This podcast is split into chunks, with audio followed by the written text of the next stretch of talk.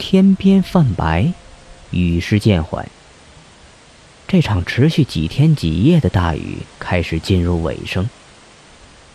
一辆黑色 SUV 缓缓推开积水，驶入一处建筑工地。车上走下一位戴着鸭舌帽的男人。男人没有打伞，下车后压了两下帽檐儿，走进旁边一座停工的摩天大楼里。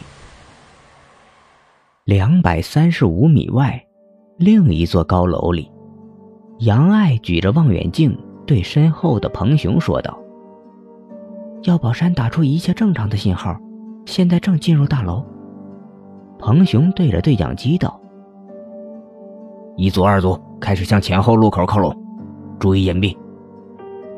一组就位，二组，二组有问题，工地后面街道是一个桥洞，积水太深。”无法前进，我们在左边五十米处就位。彭雄又道：“好，盯死前后门，没有我的命令前，谁都不许下车行动。”放下望远镜，杨爱望向彭雄，脸上闪过一丝犹豫。彭队，药宝山进入大楼后，我们观察不到楼里的情况了。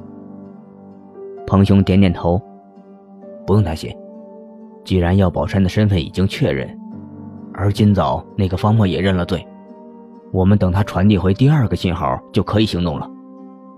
可，杨爱话到嘴边停住了。彭雄闷哼了一声：“哼，我知道你不相信他，我也不相信。